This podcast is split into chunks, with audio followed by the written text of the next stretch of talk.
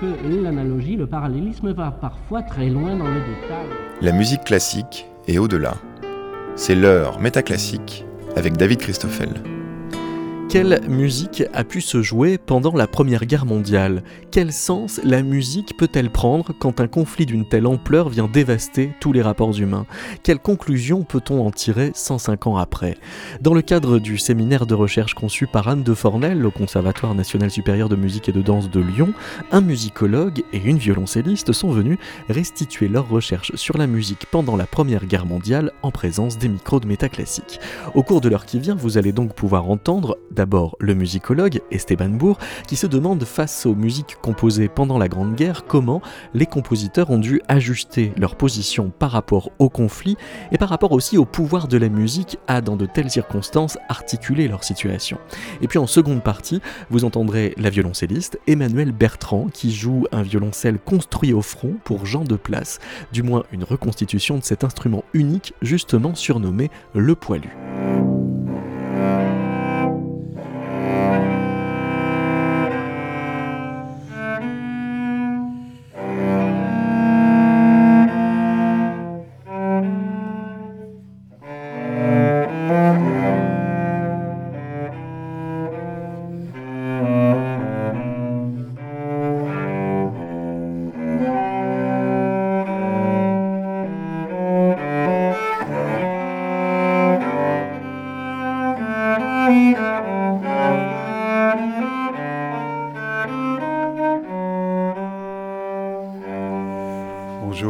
Toutes et à tous. Vous m'entendez bien là?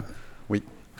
Alors, euh, je suis ravi d'être là. Je remercie Anne de Fornel pour cette euh, invitation à venir échanger avec vous. Je suis très heureux de partager ce moment avec Emmanuel Bertrand et son violoncelle. J'ai entendu parler de ce violoncelle depuis euh, littéralement des décennies, mais je ne l'ai jamais entendu comme nous allons le faire euh, en, direct euh, dans un moment, donc je suis impatient et du coup j'aurais envie de dire, euh, Emmanuel, commencez si vous voulez bien, mais enfin c'est peut-être à moi de commencer en effet, puisque l'idée c'est de vous donner quelques quelques éléments plutôt généraux, génériques sur bah, cette situation, on peut l'appeler comme ça, composée pendant la Grande Guerre. Euh, je dis situation parce que c'est euh, une manière de dire que je vais vous parler un peu de personnes, d'individus, de compositeurs, euh, naturellement, dans un contexte, celui de la Grande Guerre, qui est en général à l'opposé d'une situation où on compose. Hein. C'est d'ailleurs l'une des premières réactions d'un certain nombre de compositeurs au début de, la guerre.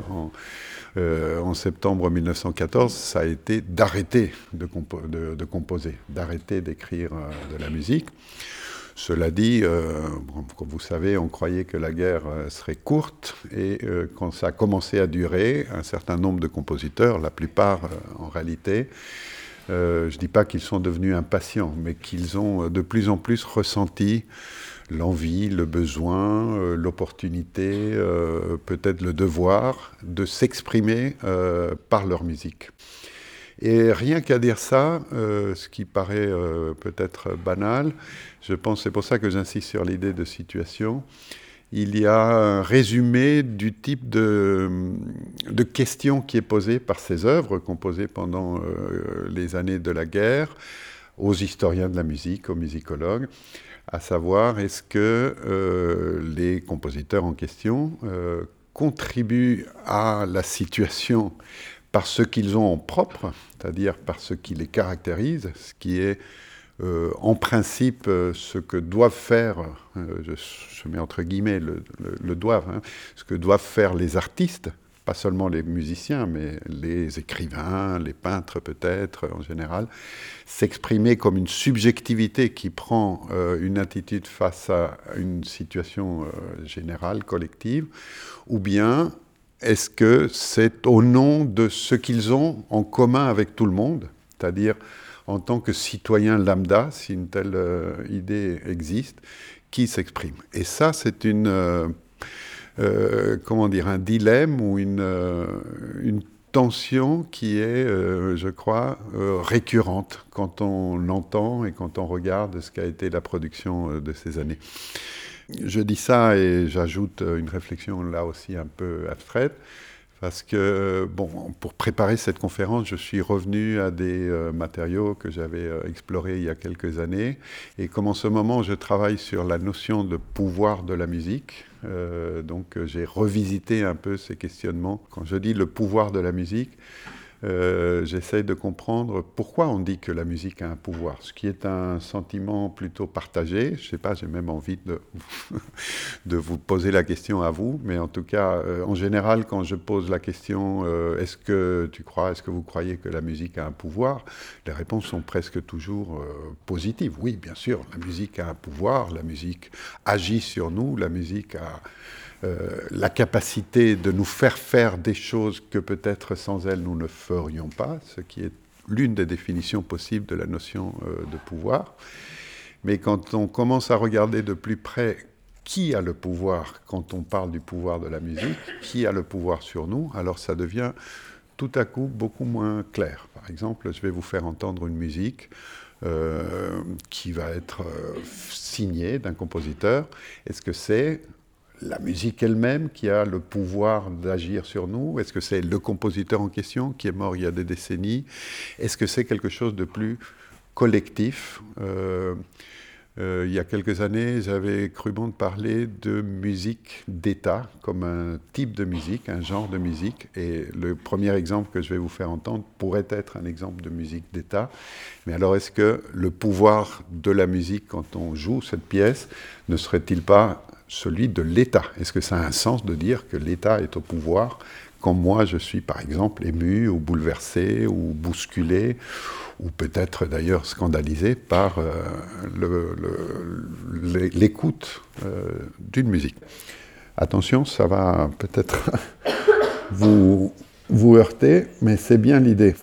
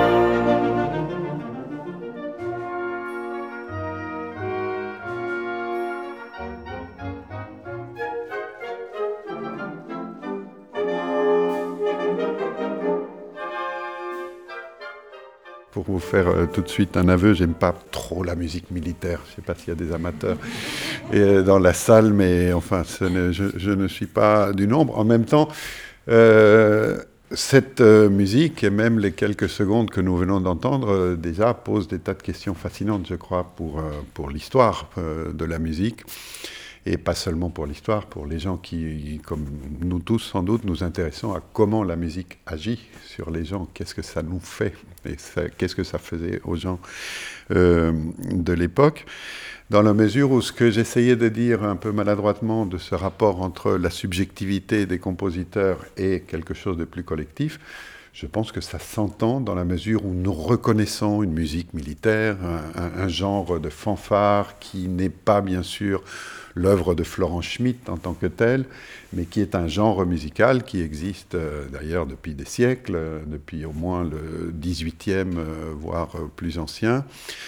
donc on peut dire que c'est le genre musical qui agit sur nous, même si bien sûr, et, et, surtout dans un conservatoire, nous sommes habitués et même entraînés à reconnaître en quoi cette marche militaire-là est un peu euh, différente d'une marche militaire typique, par exemple par son langage harmonique, euh, et aussi par le fait que même dans les, quelques secondes que nous avons entendues, il y a une trajectoire expressive qui, se fait, n'est-ce pas? Il y a euh, l'idée que les nuances d'intensité, que les nuances dans le travail thématique, dans le travail motivique, introduisent quelque chose qui est de l'ordre d'une trajectoire expressive. On va quelque part, on l'entend euh, tout de suite, et cette manière d'aller quelque part, c'est bien la signature de Florent Schmitt qui en est la garantie de sa singularité.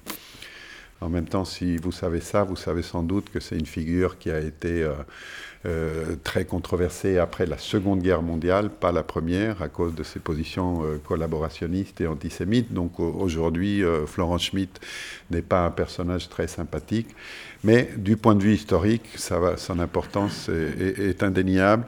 Et en tout cas, pour revenir à, la marche militaire que nous avons entendue, c'est un exemple tout à fait caractéristique de ce que j'appelais euh, tantôt une musique d'État. Euh, et ça pour une raison institutionnelle, pas seulement parce que Schmitt s'est moulé, disons, dans le genre euh, de cette marche militaire, mais euh, Florent Schmitt, vous l'avez vu, était né en 1870, donc il avait 44 ans euh, au début du conflit, donc il était euh, en principe trop vieux pour être envoyé au front, mais il a quand même été incorporé à, l'armée. Et il a passé une bonne partie de la guerre dans un fort qui était le fort de la ville de Toul, en Moselle, je crois. Et euh, c'est là où il a composé euh, cette marche pour ce bataillon, euh, ce, pardon, pas ce bataillon, ce régiment 163e d'infanterie, qui est venu faire un moment se reposer au fort de Toul où il était donc Schmitt affecté. Mais il faut comprendre, d'après les dates, que c'est pendant ce repos au fort de Toul que euh, Schmitt, euh, je ne sais pas exactement dans quelles circonstances, devient euh, peut-être ami des officiers qui sont à la charge du, régiment. Et donc c'est une pause tout à fait fugace de quelques semaines entre un enfer et un autre enfer. Pour tout dire, ce qui vient maintenant dans le récit, c'est Verdun. Et après, c'est Chemin de Dames, et après, c'est l'offensive de Champagne, et jusqu'à la fin de la guerre, et, encore au-delà, parce que bien sûr, la guerre euh, s'arrête euh, avec l'armistice, mais pas l'action des militaires. Donc on peut se dire que c'est complètement extérieur à ce qui se passait dans la vie du régiment. Et en même temps, quand on entend la musique, on se dit, cette musique-là, elle est en quelque sorte euh, une réponse euh, au massacre, à toutes les morts qui sillonnent, qui jalonnent euh, le passage du régiment en question. Et ça, c'est la réalité de la guerre. Et ça, c'est tout ce que la musique de Schmitt ne dit pas. Puisque dans cette musique, il n'y a aucun écho de la mort, il n'y a aucune figure des morts, il n'y a pas d'allusion à la mort tout court. Et ça, euh, c'est un élément qui est troublant, d'une certaine manière, bien sûr que ça l'est, et euh, terriblement significatif de ce qu'on peut appeler la fonction idéologique d'une musique comme celle-là, qui exalte dans toute la tradition euh, des musiques militaires et des musiques d'État bah, une forme virile d'héroïsme qui se traduit même par l'agression que ça peut représenter pour euh, nos oreilles. Je ne sais pas si vous avez été bousculé par ce début de la marche. Moi, quand je l'entends, ça me... Euh. Euh, donc, si j'avais une hypothèse à proposer par rapport à ce répertoire des années de guerre, enfin une hypothèse, une piste de recherche que j'ai un peu explorée, c'est où est la mort dans ce corpus d'œuvres? Et attention, ce n'est pas pour dire que ce corpus refuse systématiquement la mort, parce qu'il y a pas mal d'œuvres qui sont des requiem. Il y a des œuvres qui sont des hommages à ces personnes euh, qui sont euh, tombées au champ d'honneur, comme on disait à l'époque et encore aujourd'hui, je crois, euh, pour les militaires.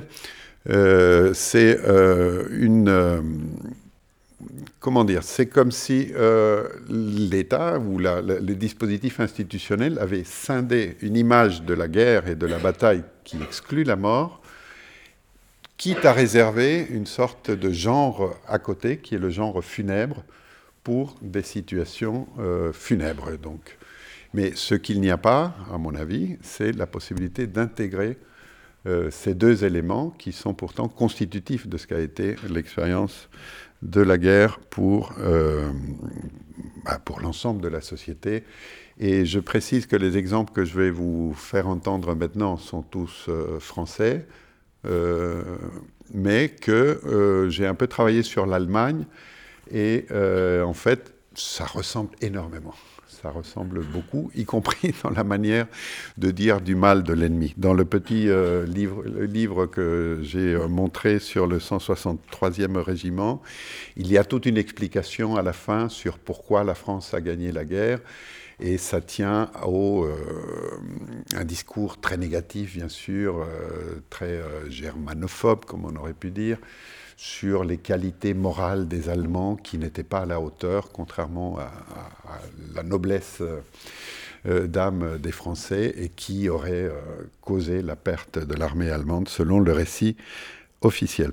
Bon, j'en reste pour l'instant à euh, Florence Schmitt. Alors, ce tableau que vous voyez là, c'est un tableau d'Alfred Glaise, donc euh, une figure, un peintre célèbre proche euh, des cubistes, comme on peut le voir à ce, style de peinture.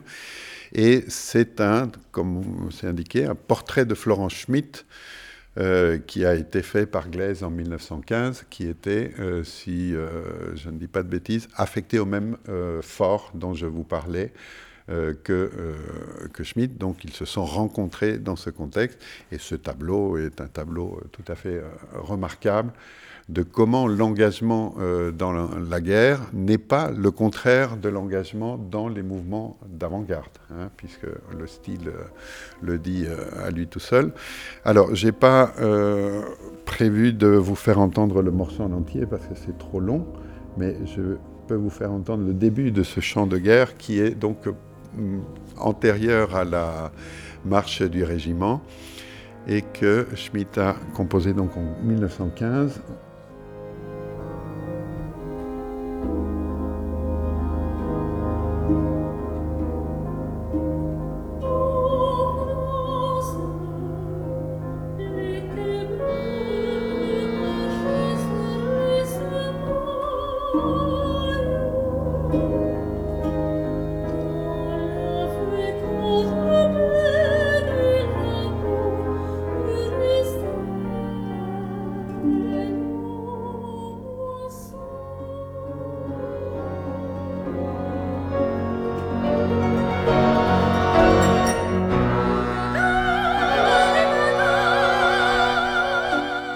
ce chant de guerre, euh, il est euh, réputé plus intéressant musicalement que la marche euh, du régiment, parce que ça va plus loin dans l'idée d'une production subjective, d'une production d'artistes qui n'a pas de fonction directe comme celle associée au, régiment en question, et qui, comme on le voit à cette première page, commence par une évocation d'une situation de paix.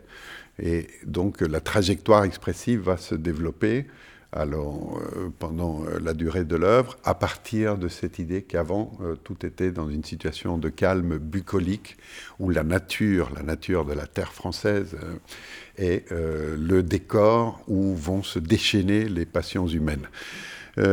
donc, c'est un autre exemple de comment Schmitt, d'un moment à un autre, pouvait euh, passer d'une euh, expression qui collait de près à une situation institutionnelle précise, celle de ce contact avec ce régiment, à un espace qui rappelle euh, par certains côtés le principe, je l'utilise toujours avec beaucoup de guillemets, d'autonomie de l'art, d'un art qui serait justifié par lui-même, au-delà de la situation, et dont la logique tiendrait euh, bien sûr à un signal envoyé à la communauté nationale dans son ensemble, mais qui tiendrait surtout à l'idée qu'un un compositeur, quand il en est vraiment un, ne peut que s'exprimer en son euh, nom propre. Alors, je ne sais pas quel est votre ressenti personnel, on a tous des théories sur en quoi chacun d'entre nous est différent des autres et qu'est-ce qui fait notre singularité. Euh, en général, on croit être plus différent ce qu'on est vraiment, si je peux me permettre une, remarque générale, dans la mesure où la manière que nous avons de nous penser comme individus différents est elle-même collective. Je ne sais pas si c'est très confus. Mais bon, ce que je veux dire par là, c'est que dans un cas comme celui-là, euh, s'exprimer au nom de la subjectivité, euh, ça ne protège pas des clichés. Euh, et c'est comme ça, les gens qui sont des figures d'originaux, en général, suivent des, des modèles de ce que c'est qu'être un original. Bref, je m'égare peut-être. Mais euh, ce que l'on retrouve, euh, ce que l'on retrouve dans le chant euh, de guerre de Florent Schmitt, c'est cette même tension avec euh, un vocabulaire déjà connu, mais sur un autre genre musical, plutôt, ça serait une forme de cantate, disons, de cantate en un mouvement plutôt court. Mais maintenant, je voudrais passer à un deuxième exemple qui concerne un autre personnage controversé. Je ne sais pas si c'est un hasard ou pas, sans doute pas à savoir euh, Vincent d'Indy, enfin controversé, euh, bon, on pourrait passer quelques semaines à discuter. Euh, la troisième symphonie de Vincent d'Indy, c'est un exemple encore plus frappant, si on peut dire, que celui de Schmitt, de comment la question de la contribution personnelle de quelqu'un qui, comme Dindy, est une figure dominante hein, dans le milieu musical français à, cette époque, et qui, en même temps, met en place un discours national, nationaliste, quand on connaît euh, ses engagements, euh, qui est euh, truffé, encore une fois, de, figures rhétoriques convenues sur qu'est-ce que c'est que la grandeur nationale. la troisième symphonie, si vous prenez le temps de l'entendre en entier, s'achève sur un quatrième mouvement triomphal qui représente bien sûr euh, la victoire de la France, qui est basée sur une mélodie grégorienne. Donc c'est une manière qu'a d'Indy de dire que cette victoire, euh, la France qui est victorieuse en 1918, pour lui, c'est la France catholique. C'est ce qu'il défend euh, dans toute son œuvre et dans tous ses, discours. Donc de ce point de vue, c'est une prise de position ouvertement politique dans le contexte de l'après-guerre. Euh, mais enfin, ce qui m'intéresse euh, euh, pour cet, cet, échange, c'est moins le programme complet de l'œuvre qu'un mouvement qui est ici décrit comme la gaieté au front, le scherzo. Alors, ce document est intéressant parce que, comme vous voyez, c'est daté janvier 1918. À la, quand on se rapproche de la création de cette œuvre, ça va finalement intervenir un peu plus tard, après la, fin, après l'armistice, mais euh, voilà, c'est euh, Dindy est en train de, travailler à sa partition. Et euh, je souligne dans ce texte la partie où il dit Bien entendu, il n'y aura rien de tout cela dans le programme. Donc vous voyez, Dindy a prévu sa symphonie comme une symphonie à programme qui avait un lien très précis avec la situation sur le terrain. Et le jour du concert, il prétendra que c'est une symphonie euh, de musique absolue, comme on disait parfois, comme on dit parfois encore, et que euh, la question de la guerre, elle est euh, une sorte d'arrière-fond magique. Et ce que j'aurais envie de souligner dans cette lettre, c'est le bien entendu. Pourquoi ça va de soi de penser que le programme en question doit être en quelque sorte passé sous silence?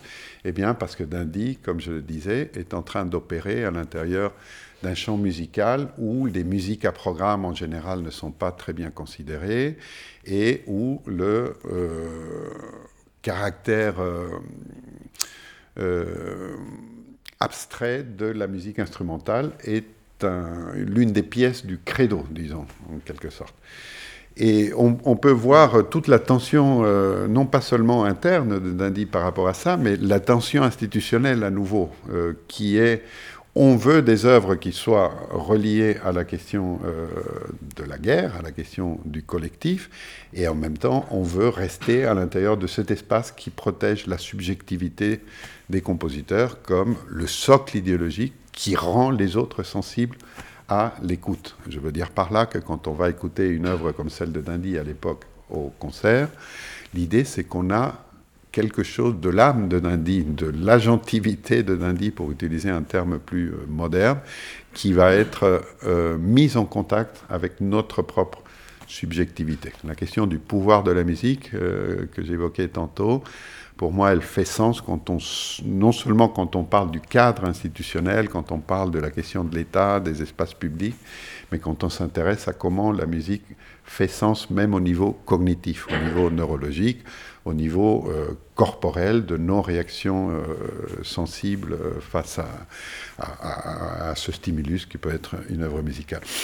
Alors, pour revenir à, la troisième symphonie, euh, peut-être vous l'avez euh, constaté euh, avec étonnement comme moi les premières fois, comment se peut-il que M. Vincent d'Indy, en 1916, parle du front comme un lieu de gaieté? Et c'est ce scherzo que je vous propose maintenant d'entendre.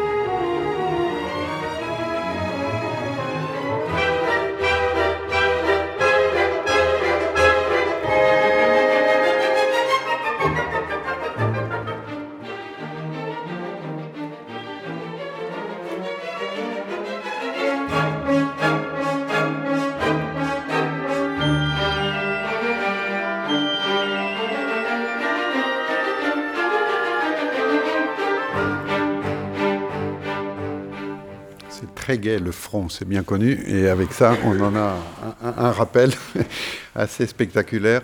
Bon, ce, scherzo euh, est un condensé temporel, je crois, d'une certaine manière. Alors, d'une part, c'est une manière, c'est une pièce idéologique, je pense qu'on peut le dire, dans la mesure où c'est, euh, comme la marche de Schmitt, une pièce qui décide de ne pas donner une place ni à la mort, ni à la présence euh, de la souffrance dans euh, son programme et dans son euh, déroulement. Vous avez vu que le Scherzo déploie quelque chose comme un récit de ce que peut être une journée au, front. de fait, d'après ce qu'il a raconté après, c'est inspiré par une visite qu'il avait rendue à son fils, son propre fils, qui était un officier au front dans les tranchées. Euh, Dindy était âgé de 63 ans au, moment de la guerre, donc il n'était pas question pour lui de, participer, mais il participe, dit-il, avec, euh, par exemple, euh, des, compositions comme celle-là. Donc il est allé voir son fils et il était tellement content de comment on l'avait traité, de ces beaux discours patriotiques qu'il avait entendus, qu'apparemment c'est ce qu'il a retenu pour le programme de ce scherzo donc, je disais, c'est une sorte d'objet temporel particulier qui décrit une certaine euh, manière de décrire la temporalité du combat et la temporalité de l'expérience subjective. Et elle est idéologique dans la mesure où, comme j'insiste depuis le début, euh, ça suppose de laisser de côté la souffrance, la mort, et le coût exorbitant en, vie humaine et en efforts euh, de tout genre que cet effort euh, de guerre représente à un moment 1916 où on n'a plus beaucoup d'illusions sur ce qu'est la réalité euh, de cette guerre. J'ai encore deux exemples. Comme vous voyez, c'est Jacques Ibert, intégré au service de santé. Euh, et euh, n'a pas été un combattant. Peut-être que ça, ça le rendait plus, euh, plus attentif peut-être à toute la, l'étendue et l'intensité de la, des pertes, à tous les sens du terme. Et cette photo un peu hallucinée comme ça me paraît un bon résumé de ce que pouvait être l'expérience de quelqu'un qui voyait le conflit non pas du point de vue des discours héroïques, mais bien de celui du coup abyssal en termes humains et en termes de, de, tout, de tout, genre. Et cette photo, je la montre en préambule à quelque chose que Ibert va dire en 1942 à propos de euh, cette euh, pièce pour piano qui s'appelle Dans les ruines. Donc c'est une image de la guerre de 1914 Dans un village près du front, le spectacle douloureux d'une église incendiée dressant ses bras calcinés vers un ciel triste et bas d'hiver. Je m'étais arrêté longuement près du cimetière, dont les tombes bouleversées ajoutaient encore à la désolation du paysage. Le vent s'engouffrait par rafales sous les voûtes en ruine, passait au-dessus des tombes, s'élançait vers moi, m'apportant la plainte affreuse de ces morts dont la guerre implacable venait troubler le repos. Un an plus tard, lorsque j'en eus le loisir, je traduisis musicalement l'impression ressentie. Euh, ce qui est étonnant dans ce fragment, c'est bon, déjà l'écart de décennies, euh, le fait que c'est en pleine Seconde Guerre mondiale qu'il écrit, euh, qu'il dit ceci plutôt à partir de son manuscrit. et en particulier la plainte affreuse de ces morts dont la guerre implacable venait troubler le repos. C'est l'idée que les morts qui sont troublés par la guerre, ce n'ont pas seulement les morts de la guerre, mais ce sont tous les morts, tous les morts dans ce cimetière. Et donc euh, l'ensemble, en quelque sorte, de, on peut peut-être extrapoler, euh, dire l'histoire des morts euh, en France dans leur globalité. L'idée même de ce que c'est que mourir aurait été bousculée dans son expérience par ce qu'il avait vécu de cette Première Guerre mondiale. Le morceau en question, le voici.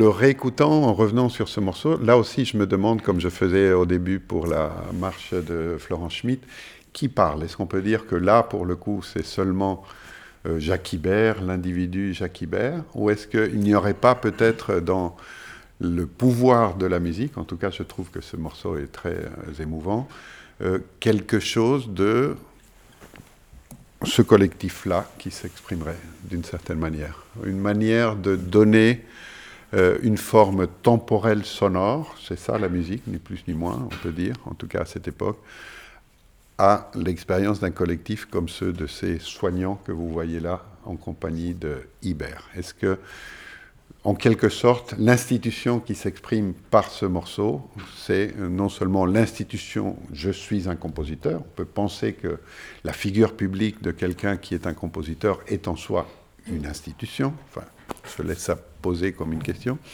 mais que c'est aussi une institution comme l'hôpital qui pourrait trouver euh, une forme d'exercice du pouvoir, laisser entendre une autre voix euh, que celle de l'institution de l'armée dans son injonction à la gloire, son injonction au sacrifice, son injonction au mépris de la souffrance euh, au nom d'une gloire censée être éternel dans le temps de l'histoire et le temps euh, de Dieu, hein, pour euh, la dimension euh, religieuse de, ce discours.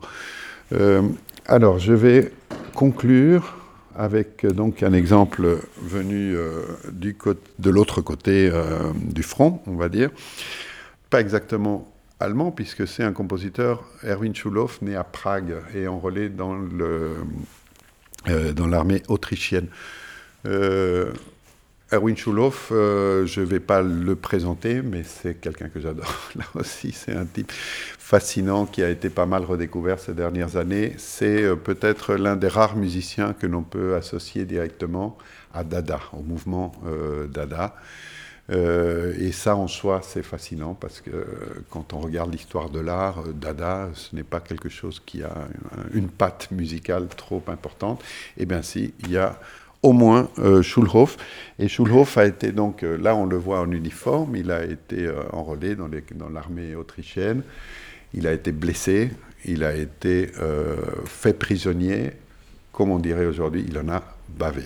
Et à la fin de la guerre, il est démoli, il est malade, il est souffrant, il a, je ne sais pas si l'idée d'un stress, comment le, le stress post-traumatique dont on parle tout le temps aujourd'hui s'applique à lui, mais à mon avis, ça devait être plutôt le cas. Toujours est-il que Schulhoff rejoint dans la ville de Dresde sa sœur, qui s'appelle Viola, qui est une étudiante de peinture en 1919. Et euh, avec Viola, Erwin et Viola vont animer un peu la cellule de Dresde du mouvement Dada. Animer, ça veut dire qu'ils vont recevoir euh, des amis. Euh, beaucoup d'entre eux viennent de Berlin, d'ailleurs, du mouvement Dada dont le peintre Georges Grosch, qui devient un ami de, de Schulhoff. Et euh, donc, euh, dans leur maison, euh, dans leur appartement studio, ça ne devait pas être très grand, mais enfin, il y avait assez de monde pour recevoir des amis et aussi pour faire des performances. Et c'est cette activité performatique qui va être le lieu où Schulhoff va enfin exprimer ce qu'il pense, lui, de cette guerre. Et donc je crois que vous connaissez peut-être la pièce, enfin je ne sais pas. Mais la meilleure manière de comprendre ce qu'il veut dire, c'est de l'entendre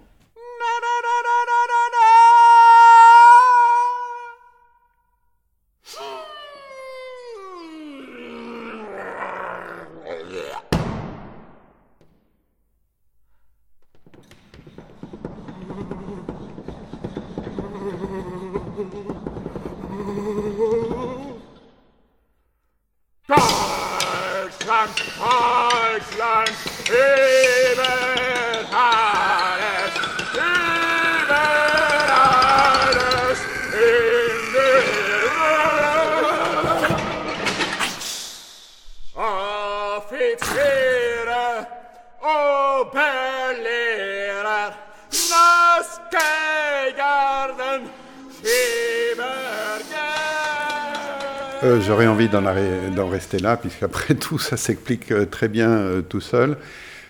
on n'a pas de confirmation du jour où ça a été fait, cette performance, mais en tout cas, c'est ce manuscrit que vous voyez là qui a survécu comme trace de ce qui était l'une de ces performances dans les, dans les, dans l'espace des Schulhof à Dresde.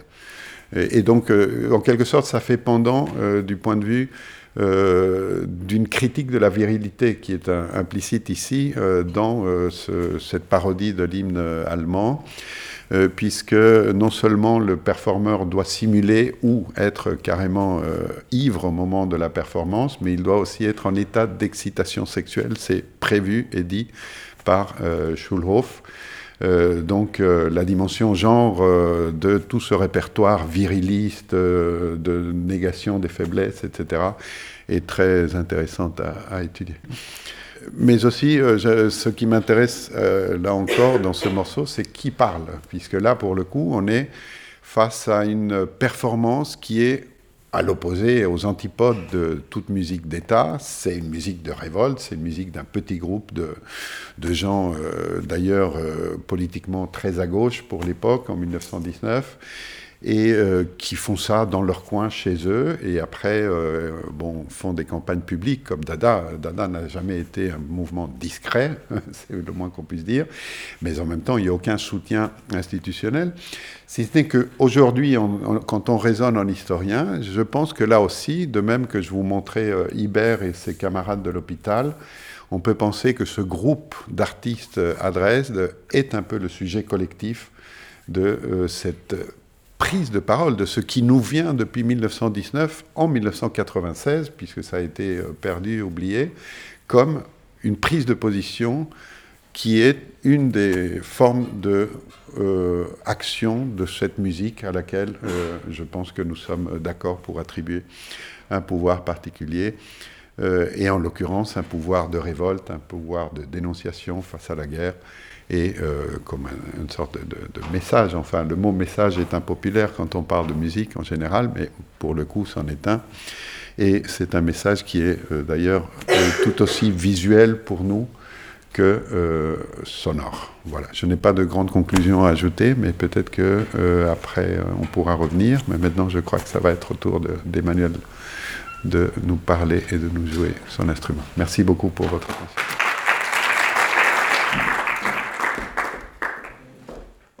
Bonjour à tous.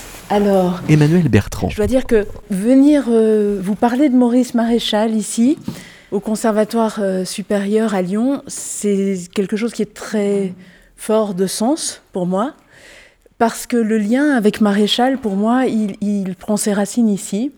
Euh, j'ai été l'élève de Jean de Place de 1988 à 1992.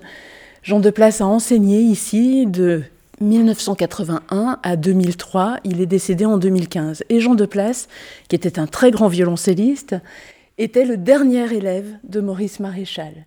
Euh, Maréchal a enseigné au conservatoire à Paris entre 1942 et 1962. Il est mort en 64. Euh, et de Place, qui a passé seulement deux années dans sa classe, puisqu'ensuite euh, Maréchal a pris sa retraite, euh, a vraiment identifié cette, ce, violoncelliste comme son maître, n'a jamais souhaité travailler avec d'autres personnes à la suite de ce parcours quand même assez restreint en termes de temps. Euh, parce que il, voilà, il avait trouvé euh, sa voix. Et mm, je dois dire que les enregistrements de Maréchal et les concerts de Jean de Place ont certainement participé très grandement au fait que je choisisse de, cette voix du, violoncelle aussi, parce qu'il y a quelque chose de fascinant, renversant dans le traitement du son, le rayonnement, la générosité. Voilà, quand je pense au, son de Jean de Place, j'entends un sourire et c'est quelque chose qui traverse aussi les enregistrements de Maréchal, même si bon, ce sont des micro-sillons et quand vous l'écouterez, si ça n'a pas été déjà le cas, vous entendrez aussi beaucoup de parasites parce que c'est une époque où les prises de son, euh, voilà, euh, emmenaient autre chose que le seul son de l'instrument, mais en même temps, ce son qui surgit du passé, il reste très vivant, très prégnant. Vous le prenez dans l'estomac et ça dit vraiment quelque chose. Alors, il se trouve que Maréchal était né en 1892 et qu'il a été mobilisé, comme tous les jeunes de, son âge. Il était au service militaire, en fait, en 1913. Et lorsque la, mobilisation, la guerre éclate, le 3 août 1914, il est mobilisé. Il sort tout juste du conservatoire, il a son prix en, poche depuis deux ans, il démarre une belle, brillante carrière. Euh, il commence à jouer des concertos, il est violoncelle solo à l'orchestre L'Amoureux. Et hum, ma foi, la guerre vient faucher ce bel élan. Alors comme tout, comme tout le monde, il part euh, avec un certain entrain, mais en même temps, il ne veut pas se battre. Il, refuse l'idée d'avoir à tuer quelqu'un. Il a aussi tout simplement peur pour sa propre vie, il ne le cache pas, euh, et il est donc euh, mobilisé comme brancardier et comme agent de la Croix-Rouge. Alors, nous avons beaucoup de détails sur son expérience à la guerre parce que euh, Maréchal a écrit, durant toute sa mobilisation, il a écrit neuf carnets de guerre, il écrivait magnifiquement. Et ce que racontait De Place, c'était l'existence de cet instrument insolite que Maréchal s'était fait fabriquer dans les tranchées. Alors on disait dans les tranchées, maintenant je pourrais vous raconter avec plus de détails que ça n'est pas exactement dans les tranchées, bien sûr, mais plutôt à l'arrière. Euh, parce que euh, eh bien, le violoncelle lui manquait terriblement. Imaginez, on est mobilisé, il y avait des périodes d'attente extrêmement longues, un désœuvrement. Alors on sait tout ce que les poilus ont pu produire. Cela étant, vous n'aurez aucun mal à trouver des images de Maurice Maréchal et de son poilu en allant sur Google, donc euh, je, ne vais pas m'attacher à ça. Voilà, la musique, le violoncelle, la pratique instrumentale, le lien social que cela lui offre, lui manque terriblement. Et, ce que m'avait raconté Jean de Place, c'est qu'en fait, euh, Maréchal avait tellement parlé de violoncelle à ses copains euh, de bataillon que ben, finalement deux d'entre eux s'étaient dévoués pour lui en fabriquer un. Alors là, c'est la transmission orale. Ensuite, la recherche a permis de, redonner un peu plus de, précision à ce discours, mais c'est quelque chose qui, alors que j'avais 14 ans en arrivant dans sa classe ici, m'a vraiment marqué et qui, a développé une, une curiosité, un désir, j'ai envie de vous dire, même si le mot est un peu galvaudé, un rêve d'entendre la sonorité de cet instrument. C'était un vrai mystère pour moi, parce que voilà, je savais que cet instrument avait eu réellement, euh, vous parliez tout à l'heure, euh, Esteban, du, pouvoir de la musique, je savais que ce, violoncelle avait eu une incidence euh, palpable, réelle, sur la perception des, gens qui l'écoutaient, sur celle de Maréchal évidemment, mais sur le rapport au temps, sur une possibilité de s'évader quelque peu, et qui avait une dimension symbolique extrêmement forte à travers cet instrument.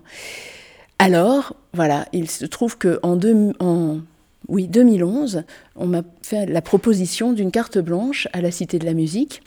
Et je savais que le, poilu, puisque c'est comme ça que Maréchal l'avait nommé, euh, sommeillait dans la réserve euh, du musée, puisque Maréchal, n'ayant pas de descendance en France, c'est aussi une raison euh, qui peut expliquer le fait qu'on l'ait largement oublié, Maréchal avait passé des consignes pour cet instrument, c'est à ma connaissance le seul élément de ce qu'il a laissé euh, à sa mort, pour lequel il avait passé des consignes très précises, parce qu'il disait qu'il tenait plus à cet instrument qu'à un Stradivarius. Voilà, alors qu'il a joué évidemment de très beaux instruments euh, durant sa, magnifique carrière internationale, une carrière internationale à, une époque où on voyageait euh, bien, de manière bien plus complexe moins accessible qu'aujourd'hui. Il est parti faire des tournées en Asie, en Amérique. Voilà, c'était vraiment un, musicien de tout premier plan euh, pendant cette, euh, cette première moitié du XXe siècle, après la Première Guerre mondiale. Donc, cet instrument, il était accessible, il était dans la réserve du musée de la musique depuis 1964, année de la mort de Maréchal, puisqu'il l'avait légué au musée du conservatoire et que le fonds du musée du conservatoire avait été absorbé par celui du musée de la musique à sa création. Voilà, donc Maréchal pour cette première partie du projet, et je suis allée voir le violoncelle, puisque il était accessible. Alors, euh, ça, c'est, je, n'entrerai pas dans les détails parce que nous n'avons pas beaucoup de temps, mais c'était vraiment comme dans un film d'espionnage, de descendre au énième sous-sol euh, de la réserve du musée avec toutes les portes à code, euh, et puis d'ouvrir une pièce dans laquelle il y a des, des, armoires, vous savez, comme dans les pharmacies, des armoires sur rail et puis une cote. Et le conservateur du musée a ouvert deux pans comme ça. Et sur le dernier, dernier rayon sommeillait le poilu. Je ne suis même pas sûre qu'il ait été visité euh, depuis son, son arrivée dans le, dans le fond du musée. Et il me l'a mis entre les mains. Et c'était un moment extrêmement émouvant. Et j'avais une seule hâte, c'était de, passer un archet dessus, de retendre les cordes, et j'ai compris tout de suite que ce serait impossible, parce qu'en fait, il y avait des fractures vraiment importantes. Cet instrument, il a été fabriqué avec les moyens du bord. Euh, en 1915, euh, il est terminé le 30 juin 1915 par deux poilus qui sont Néganépliques. Vous voyez au bas de l'instrument, à droite, ce sont leurs signatures euh, qui ont été pyrogravées. Et il a été fabriqué avec ce que ces poilus ont trouvé sur place. Alors c'était des caisses de matériel. On a longtemps dit des caisses de munitions. Les dernières recherches de Charles Desrouville ont, montré que ça n'était peut-être pas des munitions allemandes, mais en tout cas du matériel allemand, puisqu'il y avait le, tampon sur, sur, les planches. Voilà, donc on suit en fait les carnets de guerre dont je vous parlais tout à l'heure. Maréchal tient son, ouvre son carnet avec une dédicace absolument bouleversante à sa mère le 3 août 1914, et puis chaque jour, il écrit. Et il écrit d'autant plus qu'il n'a pas d'instrument et qu'il s'ennuie. Et puis, il écrit quelques mots sur l'apparition du poilu, euh, et il le cite ensuite euh, régulièrement, mais évidemment, à partir du moment où il a un violoncelle, il écrit bien moins. Donc, on a finalement moins d'informations. On le suit de loin en loin, et puis on le suit aussi dans sa correspondance. Et, alors la correspondance, c'est une autre aventure parce que euh, j'en avais connaissance, je l'avais consulté chez Luc du Rosoir, Luc du Rosoir étant le fils de Lucien du Rosoir, qui était un très grand, violoniste de cette époque et, que Maréchal a rencontré au front, je vous en parlerai tout à l'heure. Et donc c'est grâce à cette correspondance, c'est grâce à cette correspondance aussi que Charles Dérouville a pu euh, écrire euh, euh, son, livre sur le poilu qui nous éclaire beaucoup sur les, circonstances de, la fabrication, sur le, sur le, tout simplement les personnes qui étaient ces deux poilus, ébénistes euh, et charpentiers dans le, dans le civil et qui l'ont fabriqué. Euh, et donc, en complétant, entre les carnets de guerre et la correspondance, on finit par avoir euh, des informations extrêmement précises sur la fabrication de cet instrument. Euh, alors, Maréchal le joue, euh, il le joue pour lui-même, il le joue pour euh, les officiers, il décrit cela dans ses carnets de façon très précise. Vous pouvez lire ces carnets de guerre dans leur totalité, dont les originaux sont à, la BNF et dans lesquels Maréchal fait allusion à la fabrication de cet instrument et à la vie musicale qu'il y avait à l'arrière. Euh, cette période tout d'abord de désœuvrement, le fait qu'on lui prête parfois un violoncelle et qu'il retrouve voilà, une, certain, une, certaine raison de vivre à pratiquer la musique. Et puis l'arrivée de ce poilu qui change réellement son, destin parce qu'il il est alors euh, invité à jouer dans un quatuor. D'ailleurs, il, témoigne une, reconnaissance envers la vie. C'est assez paradoxal dans ses, carnets de guerre.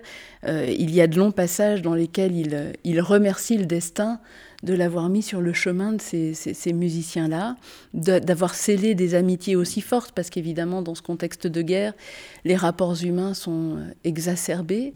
Voilà, donc euh, euh, cette expérience de guerre qui, pour Maréchal, est, très partagée entre ces moments de, désarroi, le vide abyssal que laisse l'absence de la pratique musicale dans ces, premiers mois de, combat, et puis l'arrivée de cet instrument absolument extraordinaire. Quelques jours après ma première visite au Poilu dans la réserve du musée de la musique, euh, mon luthier Jean-Louis Prochasson est venu à un de mes concerts et je lui ai fait part de ma grande déception à l'idée de ne pas pouvoir découvrir le son de cet instrument.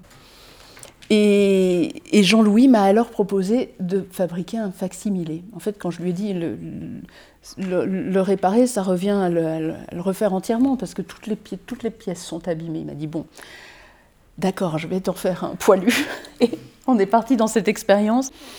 Et lorsque Jean-Louis m'a apporté cet instrument, il me l'a mis en main, ben, je me suis rendu compte dès les premières notes que ça correspondait en tout point à la description qu'en avait fait euh, Maréchal dans ses carnets. Alors qu'est-ce qu'il dit Maréchal dans ses carnets? Il dit il ne faut pas le brusquer, sinon ça casse. Alors je vais vous le faire entendre, vous allez comprendre, parce qu'en fait comme le son est très très intime, on a envie de jouer plus fort.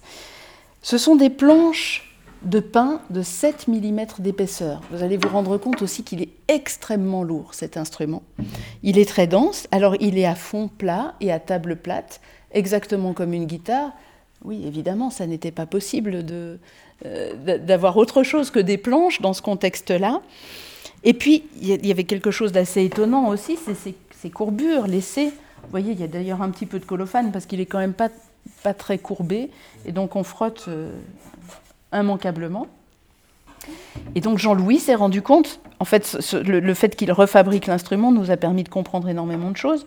Euh, à l'intérieur, les, les la planche est, fendue à la scie sur 2 mm d'épaisseur environ.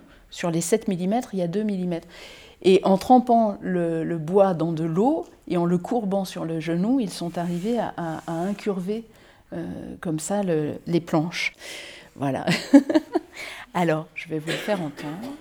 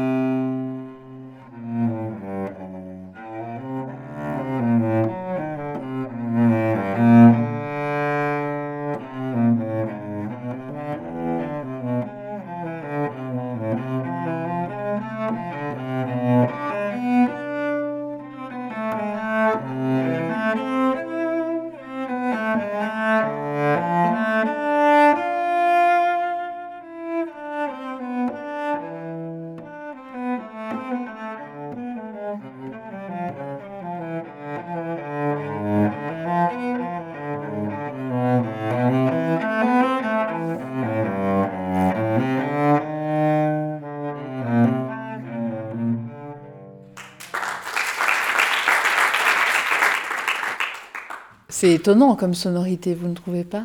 Alors là, il a des, cordes en métal. Bon, à l'époque, il avait des cordes en boyau. Ça, j'ai abandonné tout de suite, hein, parce que les concerts avec les cordes en boyau sur cet instrument. Et donc, ce poilu, pour lui, c'était, c'était tout. Il n'était pas question de fuir lors des combats sans, sans l'emmener. Bon, dans la réalité des faits, il était souvent dans le fourgon des postes euh, et il ne l'avait pas en permanence avec lui, mais chaque fois qu'il le retrouvait, euh, il y en a une petite mention dans ses carnets ou dans sa correspondance. Et d'ailleurs, tous les élèves de Maréchal qui m'ont parlé euh, de lui m'ont confirmé que le poilu était toujours dans un coin de son salon lorsqu'ils allaient prendre un, cours particulier rue Fraissinet à Paris. Euh, le poilu était là, visible euh, en permanence. Il l'a gardé à l'œil jusqu'à son dernier jour. Et après-guerre, lorsqu'il a commencé sa magnifique carrière et qu'il partait surtout aux États-Unis, il emmenait le poilu. Alors, euh, il jouait par exemple avec l'orchestre de Philadelphie, un concerto, et puis après il revenait avec le poilu pour faire un bis, parce qu'évidemment, les, Américains étaient très friands de, cette histoire-là.